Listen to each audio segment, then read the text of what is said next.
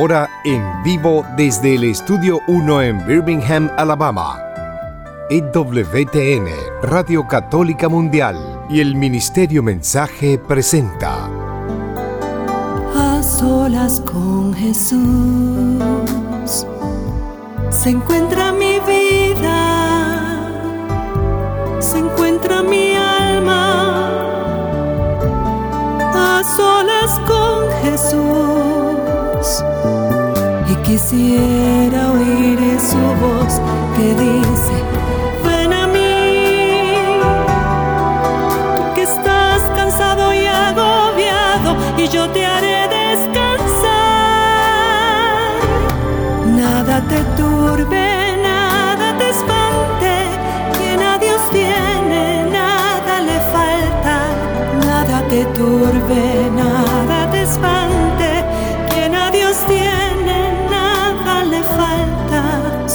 solo Dios basta, solo Dios basta.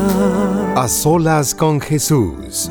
A solas con Jesús. Queda con ustedes el Padre Pedro Núñez. Gloria al Rey de Reyes y gloria al Señor de Señores Jesucristo. ¿Qué tal, queridos hermanos amigos? Qué alegría estar con ustedes en este su programa A Solas con Jesús. Doy gracias a mi Dios por el privilegio de compartir la fe con todos y cada uno de ustedes. Y pido al Señor que este programa les ayude en su relación con Cristo, que sean capaces, como dice San Pablo más y más, de percibir, de recibir, de entender, de apreciar la magnitud, la anchura, la profundidad, la plenitud del amor de Dios en Cristo Jesús. Hoy tenemos un programa muy especial. Estoy seguro cargado de bendiciones para todo y cada uno de ustedes, para todos nosotros. Tenemos a tres jóvenes eh, mujeres que han optado por servir al Señor a tiempo completo, como consagradas, es decir, como religiosas. Algunos de ustedes eh, las llamarán monjas, otros las llamarán consagradas, otras religiosas consagradas, en fin, pues son hermanas religiosas que han optado por poner a Cristo como Rey y Señor de sus vidas. De eso vamos a estar hablando en un ratito, los voy a presentar si ustedes me permiten en cuestión de momentos, pero antes quiero eh, recordarles a ustedes que el número telefónico para que ustedes nos llamen cuando ustedes así lo desean, este es estudio abierto hoy día. Quiere decir que ustedes pueden llamar en cualquier momento que ustedes desean y con todo gusto pues vamos a pasar las llamadas al estudio para que ustedes puedan compartir con nosotros sus comentarios, sus preguntas, etc. En Estados Unidos, Canadá y Puerto Rico, y además completamente gratis, es el 1833 288 3986. Repito, 1833-288-3986. Y a más internacionales, por favor, marquen el número 205-271-2985. Repito, 205-271-2985. También quiero recordarles que en el catálogo religioso de W tenemos muchísimo material en español, para la gloria de Dios. Los libros de Mara Angélica, que son varios, y todos han sido traducidos del inglés al castellano. Así que libros muy, muy buenos. También tenemos los libros de este servidor, el padre Pedro Núñez. Si desean información sobre alguno de estos libros, este material, comuníquense por favor al número telefónico siguiente, 205-795-5814. Repito más despacio, 205-795-5814. Con esto en mente, hermano que me escuchas, hermana que me escuchas, Hacemos un alto en nuestro acelerado caminar diario, nos ponemos en oración y hermano hermana, vamos a orar. En el nombre del Padre, del Hijo y del Espíritu Santo. Amén. Amén. Y la palabra amén significa hágase. Haz conmigo lo que tú quieras, Señor. Quiero ser materia disponible en tus manos, mi Dios. Quiero ser como esa arcilla en manos del alfarero y poder decir como San Pablo, ya no soy yo quien vivo, que seas tú, Señor, quien vivas en mí. Que seas tú, Señor, la fuerza de tu Espíritu Santo la que me guíe, la que me enseñe el camino que debo de seguir. Y a pesar, Señor, de los múltiples obstáculos que puedo experimentar en el camino, que mi vida sea vivida para complacerte a ti, Señor para amarte a ti, Señor, como María Santísima, quien pudo decir desde lo profundo de su corazón, mi alma proclama la grandeza del Señor. Mi alma proclama. María estaba llena de Dios. María es la Hekaritomene, palabra griega que significa llena, llena de la gracia de Dios, llena de la presencia de Dios. Qué hermoso sería, Padre, si cada uno de nosotros pudiéramos decir lo mismo. Mi alma proclama la grandeza del Señor porque estamos llenos de ti, Señor. Ya no llenos de las cosas del mundo que nos apartan de ti. Ya no llenos, Señor, de aquello que nos impide ser tuyos de verdad, pero con toda la fuerza de nuestro corazón. Mi alma proclama la grandeza del Señor. Y mi espíritu se goza. En estos tiempos difíciles, Señor, en que hay tanta gente triste, tanta gente deprimida. Las oficinas de los psiquiatras y psicólogos están llenas, Señor. Porque lo que el mundo ofrece sin ti no sirve para nada. Lo tenemos por un tiempo, lo aprovechamos, nos sentimos relativamente llenos, pero al fin y al cabo, después nos sentimos más vacíos que antes. La droga no suple el vacío que hay en el corazón. La infidelidad no suple, el sexo fuera del matrimonio no suple el vacío que hay en el corazón. La pornografía no suple. El alcohol no suple el vacío que hay en el corazón. El dinero no suple.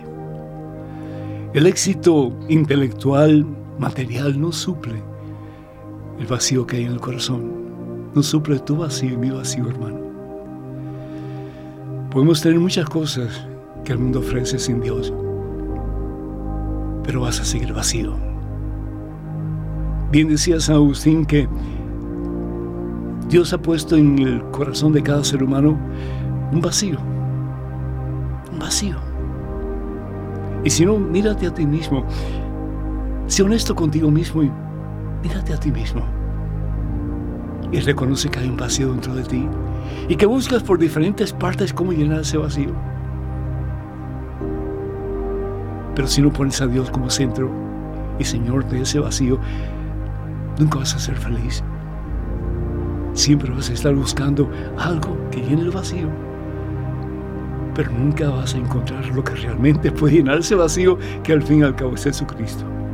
Mi espíritu se goza en el Dios que me salva. Porque solo en Dios hay gozo, pero gozo genuino, gozo verdadero, gozo que si queremos nunca se termina. ¿Por qué? Porque Dios es eterno.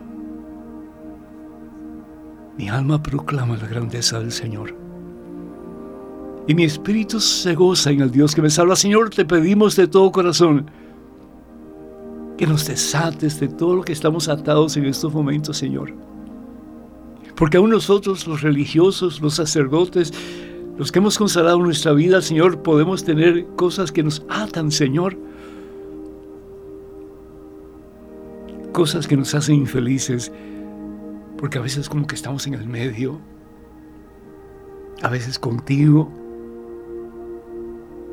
y a veces como el mundo, Señor, sin ti. Ayúdanos, oh Dios, a poner nuestros ojos en ti, mi Dios, a poner nuestro corazón en tus manos, Señor, para que seas tú quien moldees nuestra vida toda como arcilla en manos del alfarero. Y podamos decirte con María Santísima, todo tuyo, Señor toda tuya, Señor, en este día y hasta el último suspiro de mi vida, para poder ser entonces todo tuyo, toda tuya, para toda la eternidad. Te lo pedimos, Padre, en el nombre poderoso de Jesucristo, tu Hijo, nuestro Señor, que vive y reina contigo en la unidad del Espíritu Santo y es Dios por los siglos de los siglos. Amén, Señor. Bendito seas. Amén, mi Dios. Amén. Bendito sea el Señor, hermanas y hermanos. y bueno, pues hoy tenemos banquete espiritual, tenemos un trío de lujo, ¿sí? Son religiosas que vienen desde Miami, para servir aquí en la diócesis de Birmingham. Ellas son la hermana Emma. Bienvenida. Muchas gracias, Padre. Es un gusto tenerte. La hermana Amanda Magdalena. Mucho gusto, Padre. Y también la hermana María Elizabeth. Mucho gusto. Bienvenidas. Qué gusto tenerles aquí. Me imagino que todavía tiene un poquito de añoranza, un poquito de, de sentimientos hacia el terruño que han dejado atrás, ¿verdad? Que es Florida, que es Miami. Pero doy gracias a Dios porque están aquí. Y están aquí porque tienen una misión. Yo no sé cuál es la misión, tal vez ustedes ni sepan tampoco, pero Dios sí la sabe. Y Dios va a tocar muchas almas a través de ustedes y va a llevar a muchos corazones a los pies de nuestra Santísima Madre y por supuesto a los pies de Cristo Jesús. Así que más que bienvenidas. ¿Cuál quiere, ¿Cuál quiere comenzar con esta pregunta que voy a hacer? La pregunta es la siguiente. ¿Cómo comienza la comunidad de ustedes? A, mí me llama la atención porque hay comunidades de religiosas, de consagradas, aún de monjas, ¿sí? que están en claustros, pero que esas comunidades van en descenso, van disminuyendo. Y sin embargo, hay otras comunidades de religiosas, de consagradas, de monjas, que van en aumento los números. ¿sí? Yo puedo mencionar tres o cuatro que es increíble, tienen tantas vocaciones que ya no saben qué hacer con todas esas vocaciones. Y yo sé que ustedes son una de esas comunidades que la membresía va aumentando cada vez más y más y más, y ustedes son una comunidad relativamente joven, ¿no es cierto? ¿Cómo comienza todo eso? Madre Adela, que es la fundadora de esta comunidad que ha tocado tantos corazones y tantas vidas, ¿cómo es que se comienza y cómo ustedes son parte de ese engranaje?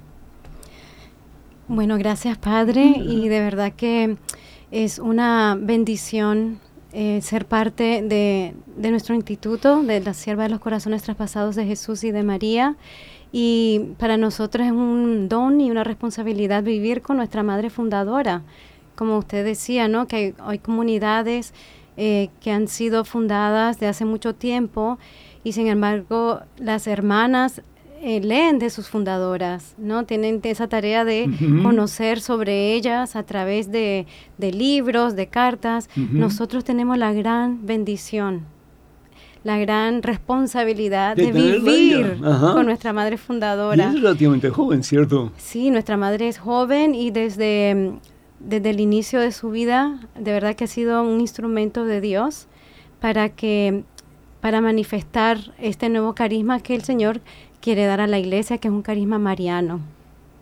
Eh, nosotras estamos eh, llamadas a ser la imagen, la presencia y la persona la misión de, la Santísima Virgen y ha sido a través de la vida de nuestra Madre Fundadora que el Señor ha dado este carisma. Em, de verdad que es, em, es lindo ver cómo eh, nuestra fisonomía ha sido hecha a través de las experiencias que ella ha tenido durante toda su vida. Es el origen ¿no? de, esta, de este instituto religioso es el origen de, la vida de nuestra madre, porque es, lo que ella es. ¿Qué es un instituto religioso?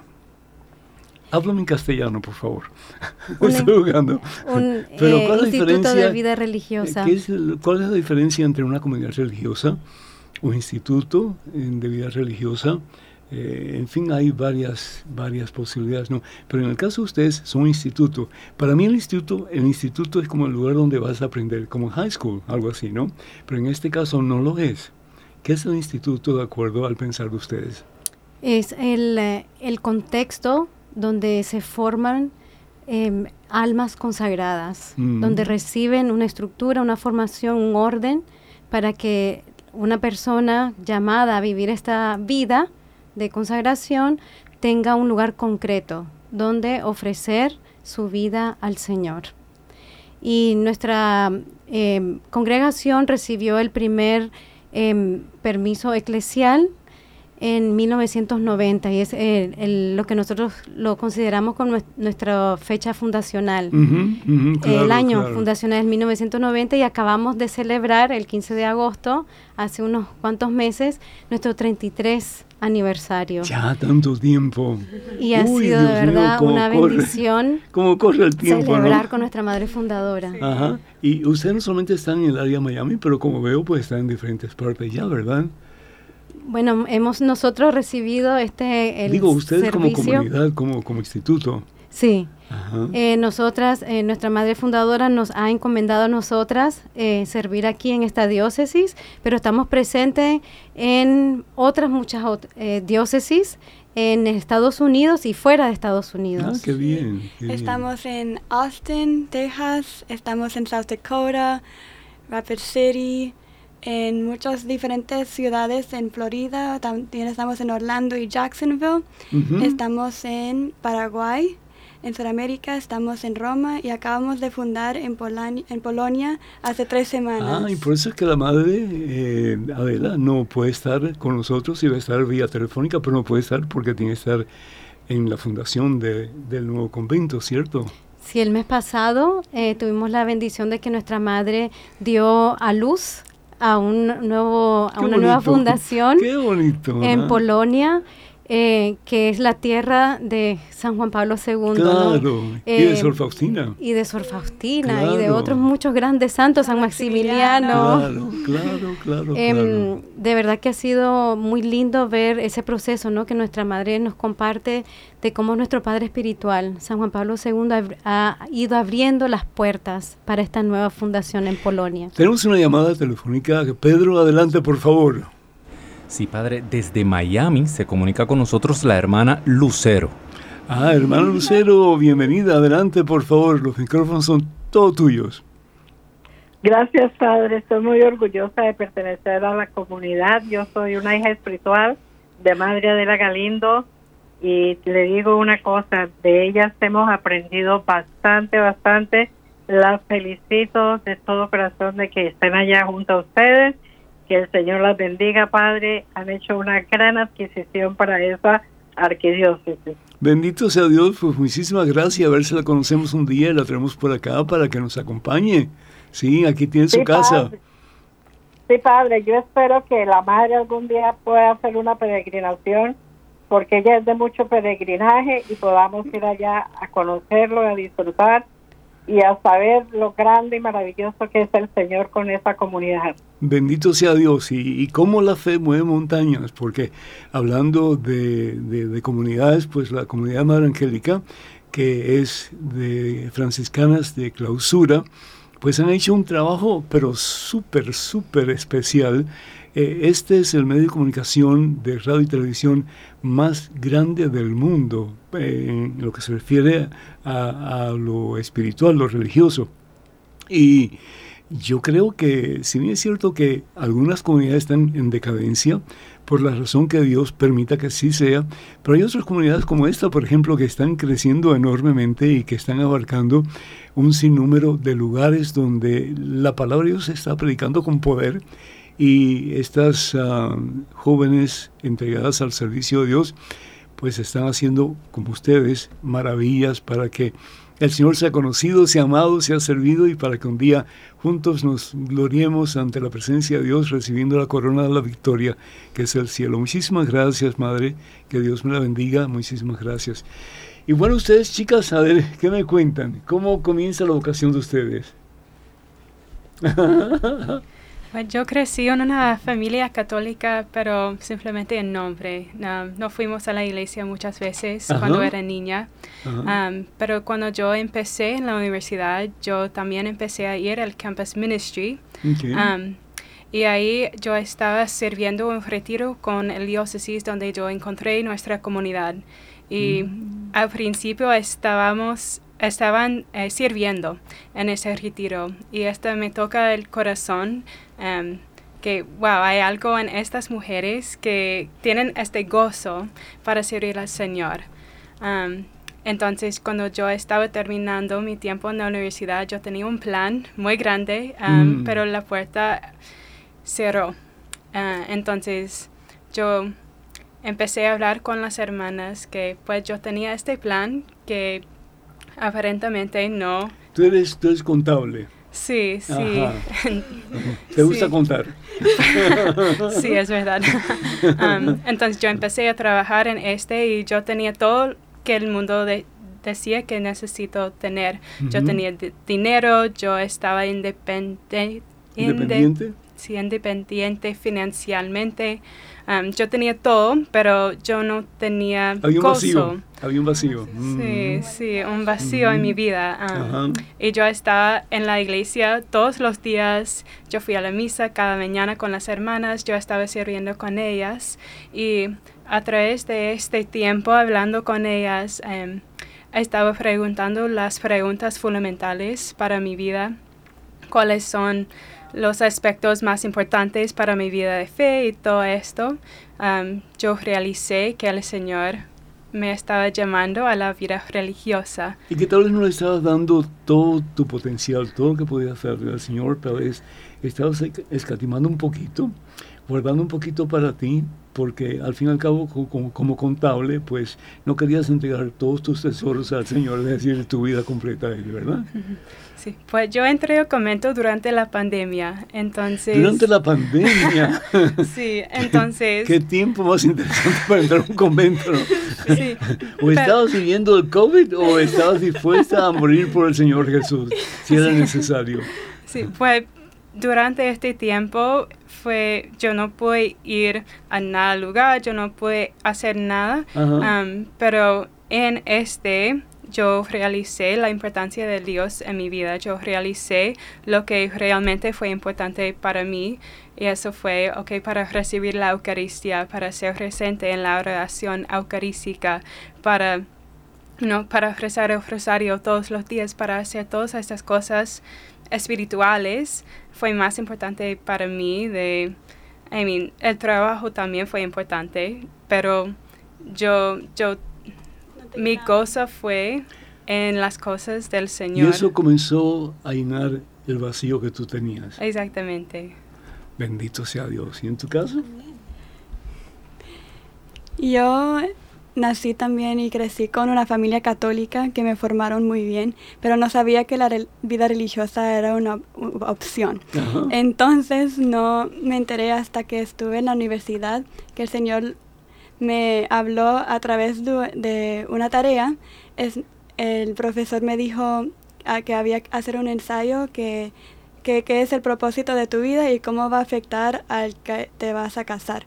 Entonces yo no sabía la segunda parte, pero sí sabía a través de sirviendo en Lourdes que mi propósito era servir al Señor. La hermana María Elizabeth eh, estuvo en Lourdes. Sí. Estuvo en Lourdes uh, sirviendo en, en la, alrededor de la basílica, ¿verdad? Sí, y es impresionante ese lugar porque ahí van personas de todo el mundo en camillas, en sillas de ruedas, en fin, ¿verdad? En muletas.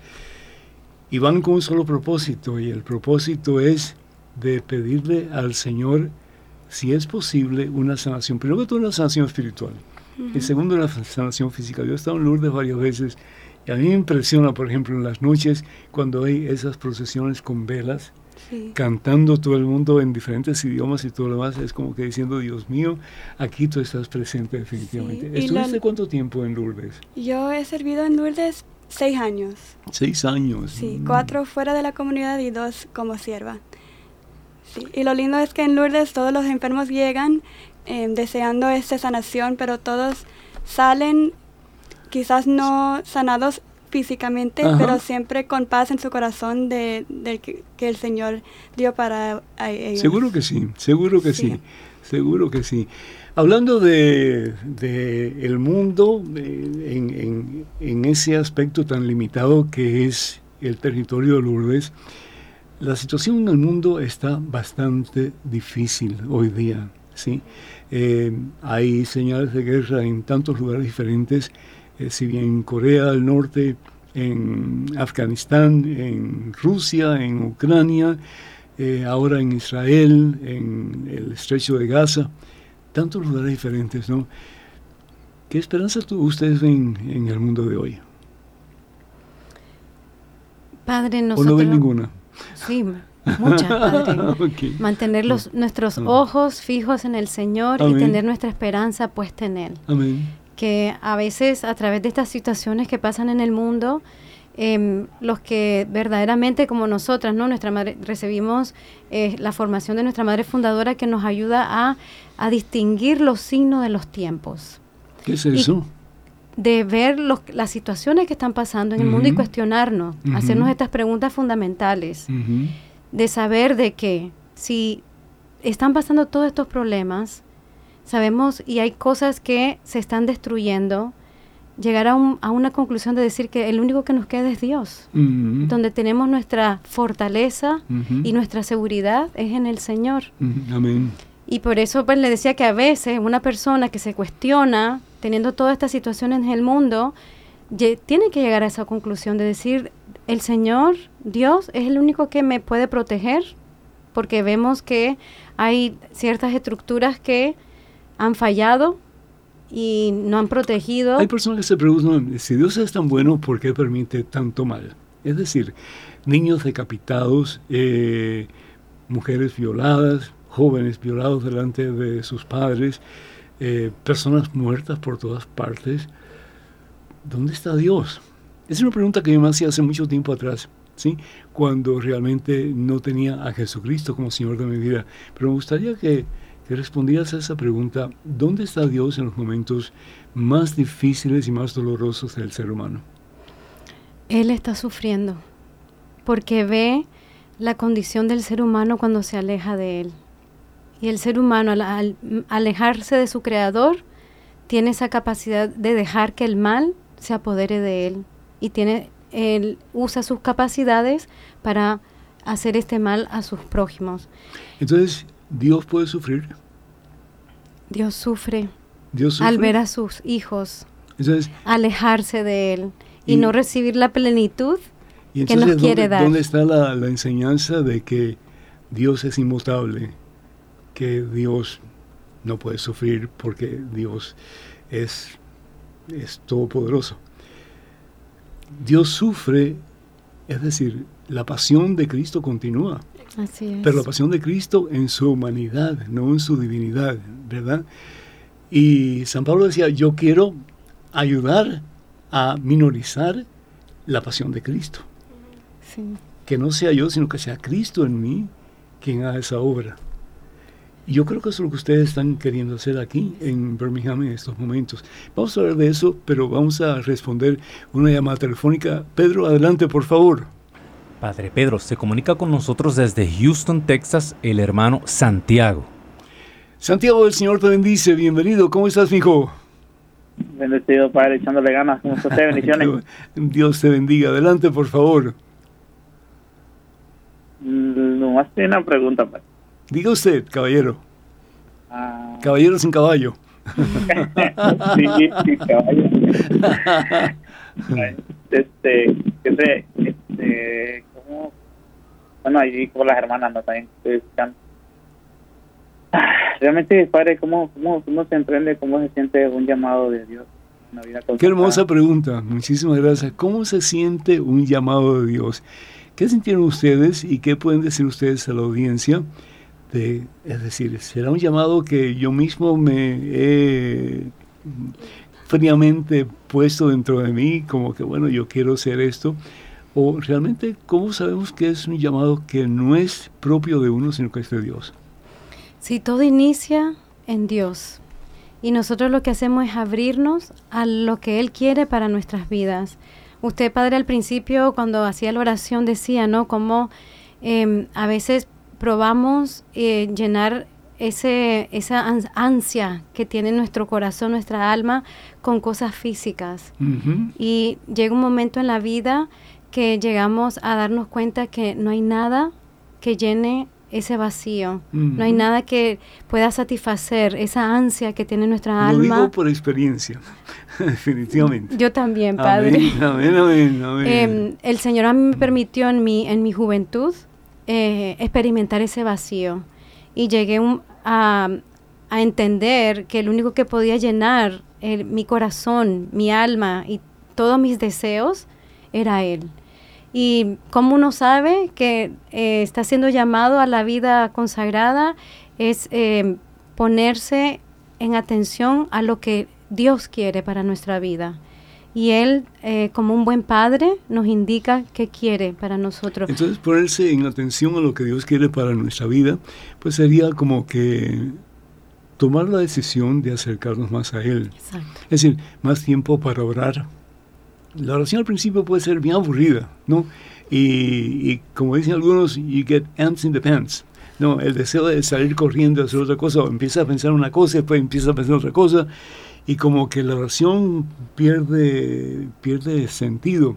Pero no, no te impacientes, tranquilo, tranquilito, ¿sí?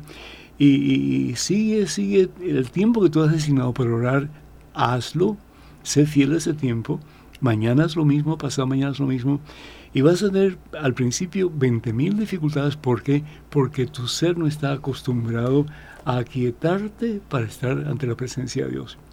Pero yo te aseguro que es lo más hermoso que puedes recibir. ¿Por qué? De nuevo, porque quien tiene a Dios lo tiene todo, decía Santa Teresa de, de Ávila. Y nada le falta. Quien tiene a Dios nada le falta. Solo Dios basta. ¿sí? Entonces, eso es bien importante. La recepción de la Eucaristía. ¿Con cuánta frecuencia tú y yo recibimos a Jesús diariamente en la Eucaristía? Si comemos y a veces nos, perdonen la palabra, nos hartamos, ¿verdad? Con tanta comida, ¿para qué? Para sostener nuestros cuerpos saludables y mucho más allá de los límites también. A veces sí. Ahora viene el Día de Acción de Gracias y bueno, pues va a haber un pavo por ahí y quién sabe, ¿verdad? Si comemos un poquito extra. Pero ¿y el alma qué?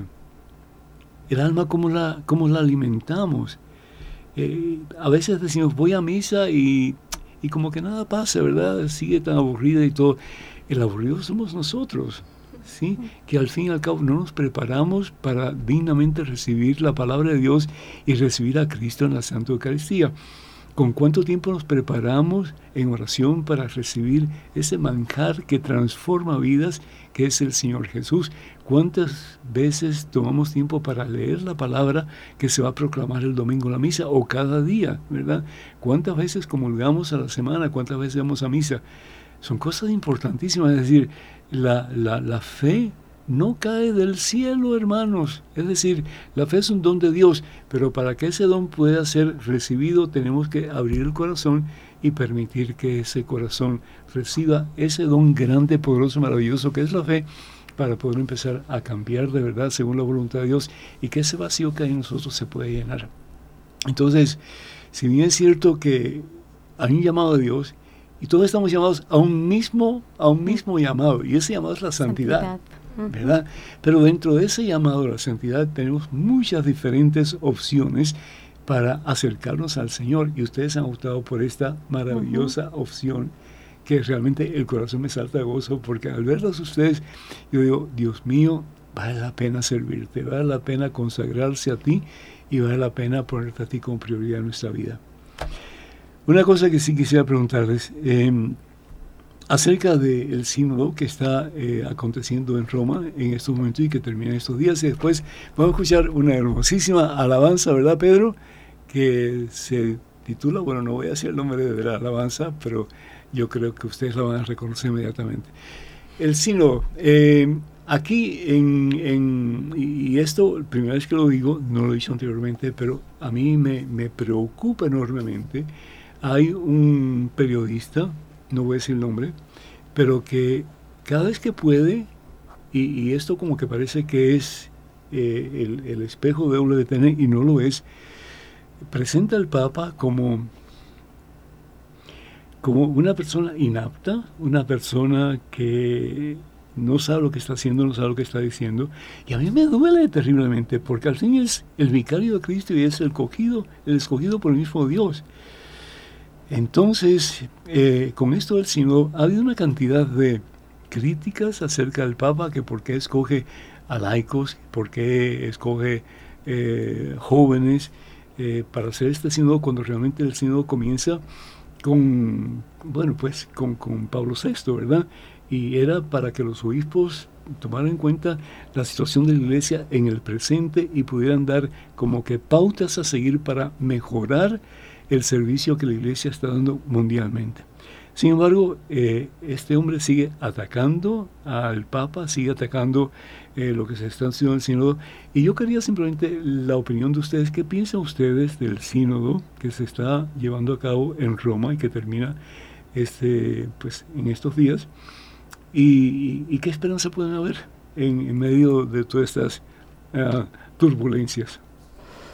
Padre, en este momento nosotras, así como la Santísima Virgen, estaba en el cenáculo unida en oración con los apóstoles, eh, nosotras también estamos unidas en oración, ofreciendo nuestros sacrificios por el bien de la iglesia. Y pidiendo a usted al, inicio de este programa, ¿no? Usted pedía que ese Espíritu Santo nos guiara y es el Espíritu que nos llena de gozo y lo, la, el que hizo proclamar a la Santísima Virgen, proclama mi alma la grandeza del Señor, es el Espíritu Santo. Es ese espíritu al que nosotros clamamos y eso nosotros de verdad eh, ofrecemos nuestro sacrificio, nuestras oraciones y todo lo que somos, pidiéndole al Espíritu Santo que así como guió desde el principio de nuestra eh, iglesia, que siga hasta cuando el Señor venga en su reino, ¿no? Es la promesa que el Señor nos dio. Y su reino no tendrá fin. Qué linda, ¿verdad? Esa frase, Padre, cuando proclamamos todos los domingos en el credo. Y su reino, qué satisfactorio. Es decir, que el reino del Señor no tendrá fin. Amén. Y es lo que de verdad que nosotros eh, trabajamos y servimos, eh, nosotros en particular, ¿no? Por nuestro carisma, que queremos que ese, el reino de los dos corazones se dé, que triunfe el amor. ¿Cuál es ese amor? El Espíritu Santo, el que nos guía, el que nos da la luz, el que nos ayuda a mantenernos fieles en la verdad. Eh, es que a veces pensamos que todo lo tenemos que hacer nosotros. Y nosotros realmente lo que tenemos que hacer es dóciles a la voluntad de Dios, porque Dios es el que va a hacer las cosas. ¿sí? entonces, dejemos que el Espíritu fluya y que el Espíritu haga lo que al fin y al cabo Jesús ha prometido que va a hacer. ¿Y qué es lo que Jesús ha prometido que va a hacer? No los dejaré huérfanos. No los dejaré huérfanos. Estaré con ustedes siempre hasta la consumación de este mundo. Entonces nosotros aportar nuestra fidelidad, nuestro amor a Dios, nuestro amor al ser humano, nuestro deseo de servir, ¿verdad? Hasta las últimas consecuencias, pero dejar el resto a, a los que tienen autoridad para tomar decisiones y pensar que las decisiones que van a tomar estas personas que están en autoridad, comenzando con el Papa, son decisiones que Dios va a aprobar en alguna forma u otra. Porque Dios puede escribir a un recto con líneas torcidas, ¿no es cierto? Entonces, damos gracias a Dios porque nos ha escogido, te ha escogido a ti, me ha escogido a mí, a ustedes también. Nos ha llamado por nombre y nos ha dado una misión.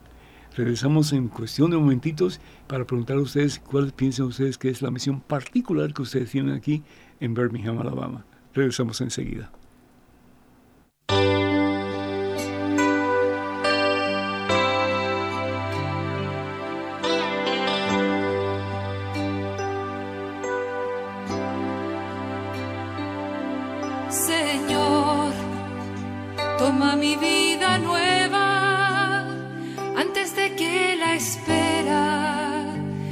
Desgaste años en mí. Estoy dispuesta a lo que quieras, no importa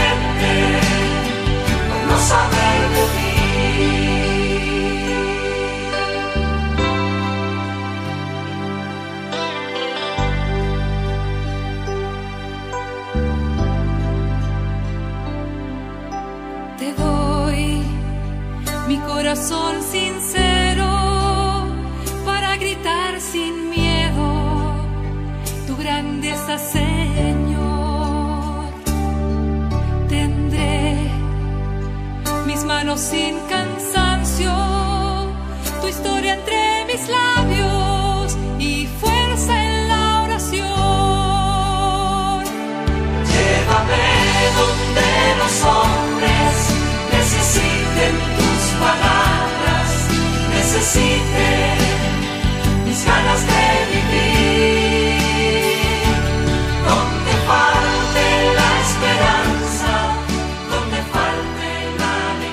simplemente por no saber de ti.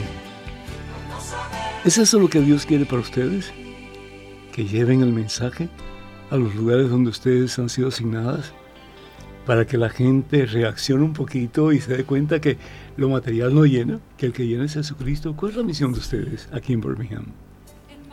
Bueno, el- nuestra misión eh, dada por nuestra madre fundadora, ¿no? que nos, eh, ha sido la que nos envió, la que nos ha asignado a abrazar eh, esta bella misión en la diócesis de Birmingham y nosotras la aceptamos con mucho amor. Y de verdad que como ¿Ustedes sabían, religiosas... perdón, ¿Ustedes sabían que iban a ser asignadas aquí o no?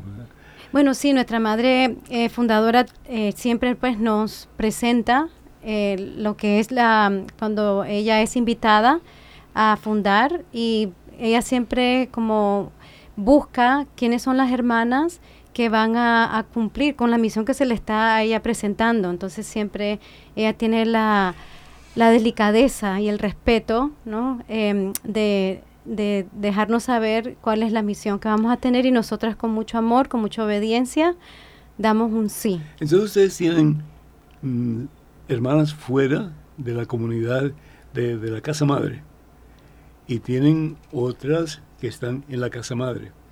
¿Y las que están en la casa madre están siendo formadas o están con trabajos específicos o cómo es eso? Sí, nuestras hermanas en formación, que son las casas de formación, es el postulantado y el noviciado, em, están en- todavía en el proceso no de discernimiento, especialmente la- las jóvenes que están interesadas a conocer más lo que significa eh, vivir la vida consagrada. Ellas eh, trabajan internamente precisamente porque están en el proceso de formación, Claro, de conocer claro, lo que es el carisma, Ujú. de cómo ponerlo en concreto. Entonces, la, las hermanas en ese eh, periodo de tiempo no tienen eh, misiones externas, lo que sí, sí trabajamos mucho en, en Miami. Y estudian también, ¿verdad? Y estudiamos Claro, mucho también, padre. claro. En estos tiempos es muy importante la formación. Claro, claro, Precisamente sí. para cumplir, como decía la canción, para llevar a los demás el amor de Cristo. Claro, claro, bendito sea Dios. ¿Y cómo, cómo sabe la madre a quién escoger? Eh, me imagino que tiene que tener un proceso de oración ella particular y después presentar a ustedes. ¿Te gustaría Birmingham? ¿Te gustaría Birmingham? ¿Te gustaría Birmingham?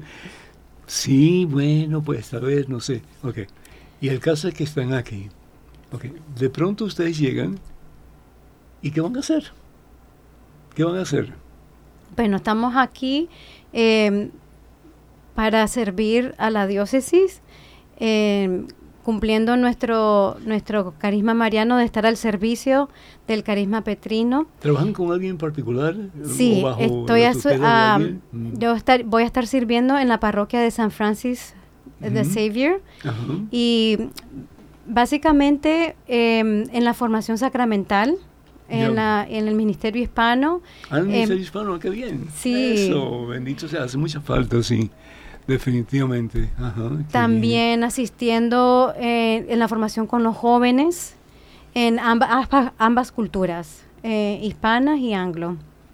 Aquí las hermanas ahora van a compartir en las parroquias donde ellas están asignadas. Yo estaré sirviendo en San Tomás Apóstol en Montevallo. Um, estaré sirviendo con los estudiantes de la universidad y también formando los, los líderes laicos de la parroquia. Y también estoy trabajando con el Ministerio de los Duelos de los Difuntos. Ah, qué bien. Sí. Y Yo voy a estar sirviendo en San Pedro el Apóstol. en Buena gente, Pedro. Hoover.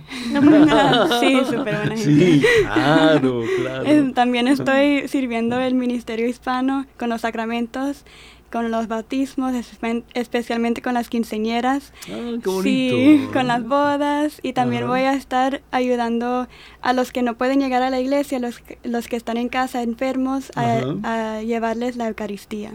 Excelente, bendito sea Dios. Bueno, pues, eh, ustedes que han estado y que, que están, yo sé, envueltos con familias hispanas, ¿verdad?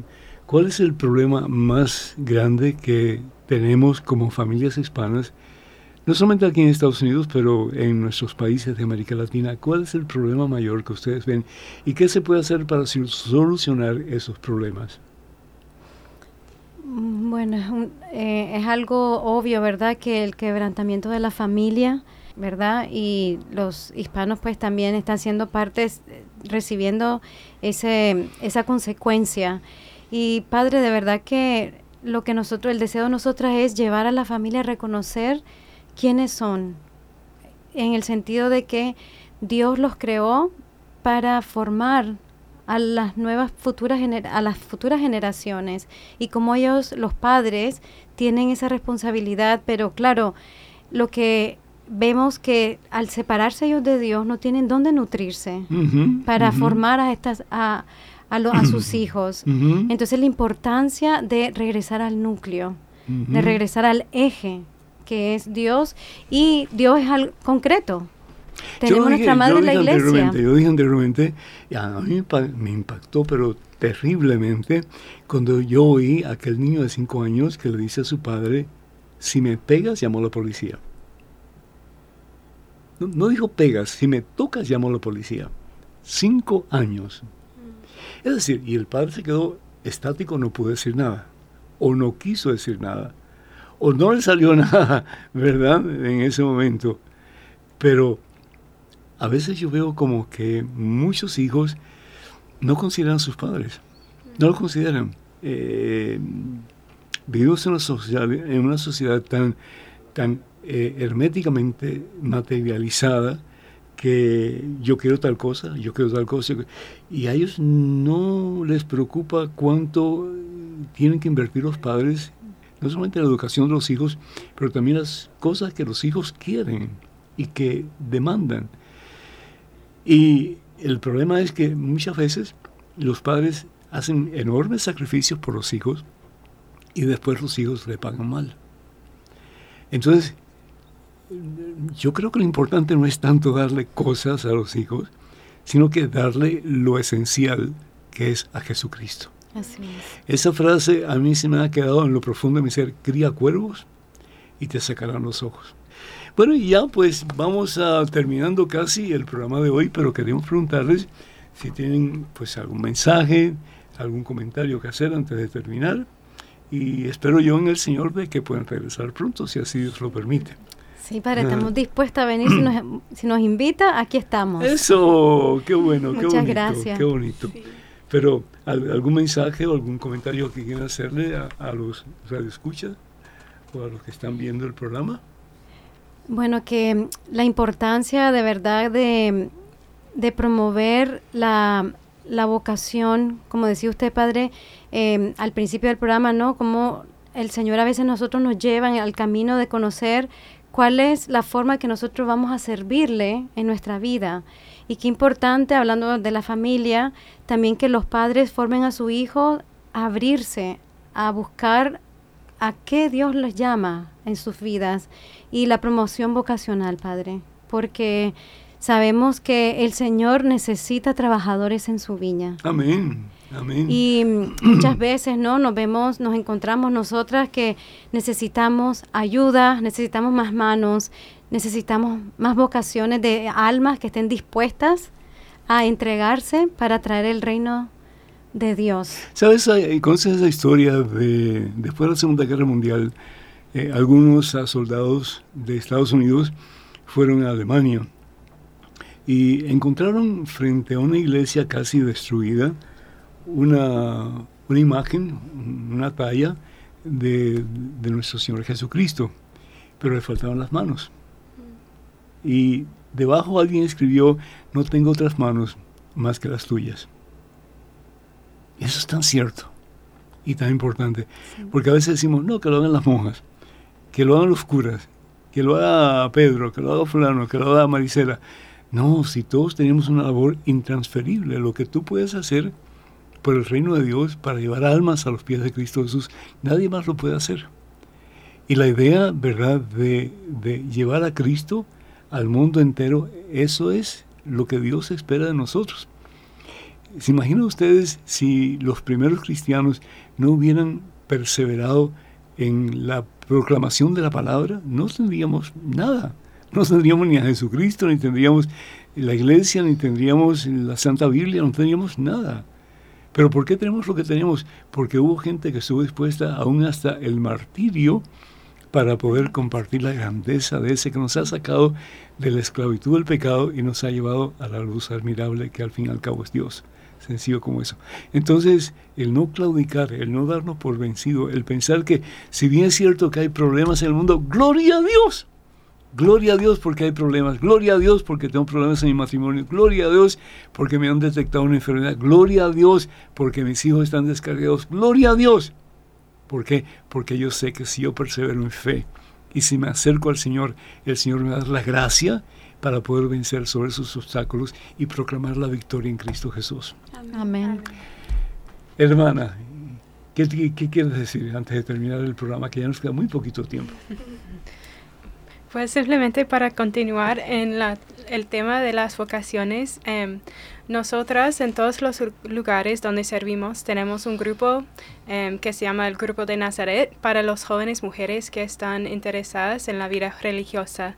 Y para ir a este grupo no es para decir que va a entrar al convento. No hay un compromiso ahí como que total, sí, no. pero si sentía este deseo en su corazón que quiere dar un poco al Señor, puede ir a este grupo para aprender más de la vida religiosa y con nosotras especialmente con nuestro cuarto voto, que es la identificación y disponibilidad total de, de María.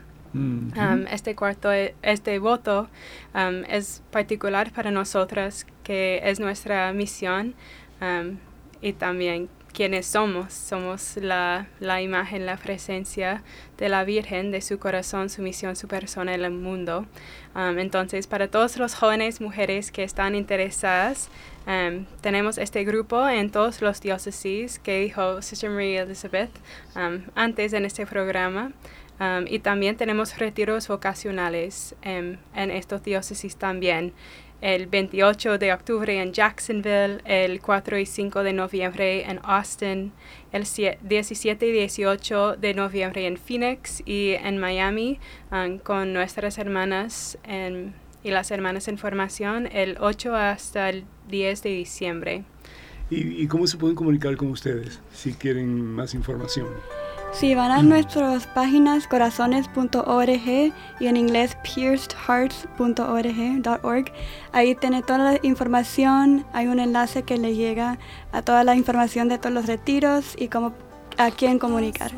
Bendito sea Dios, pues al concluir también yo quiero eh, recordarles que con el favor de Dios pronto voy a estar en Chavinda, en México, eh, para, para proclamar la grandeza del Señor y eso va a ser en el mes de noviembre, el sábado 24 y bueno, viernes y sábado 24 y 23 creo que es, o 24 y 25, algo así. Eh, por favor comunicarse con 24 y 25, esos son los días, con la Iglesia Nuestra Señora de Guadalupe en Chavinda, número telefónico 383-544-0580. Repito, 383-544-0580. Y voy a estar en Sunrise, Florida, el sábado 9 de diciembre en el Retiro del Viento a Jesús por María, organizado por la Renovación Carismática Católica Hispana de Miami. Para más información, por favor, comuníquense al número 305-631. 1007. Que el Señor los bendiga hoy siempre, Padre, Hijo, Espíritu Santo. Hermanas, un millón de gracias por la presencia de ustedes. que Dios los bendiga y cuenten con nuestras oraciones. Hasta la Amén, próxima, si Dios quiere. Padre. Amén. Se encuentra mi vida, se encuentra mi alma a solas con Jesús. Y quisiera oír su voz que dice, ven a mí,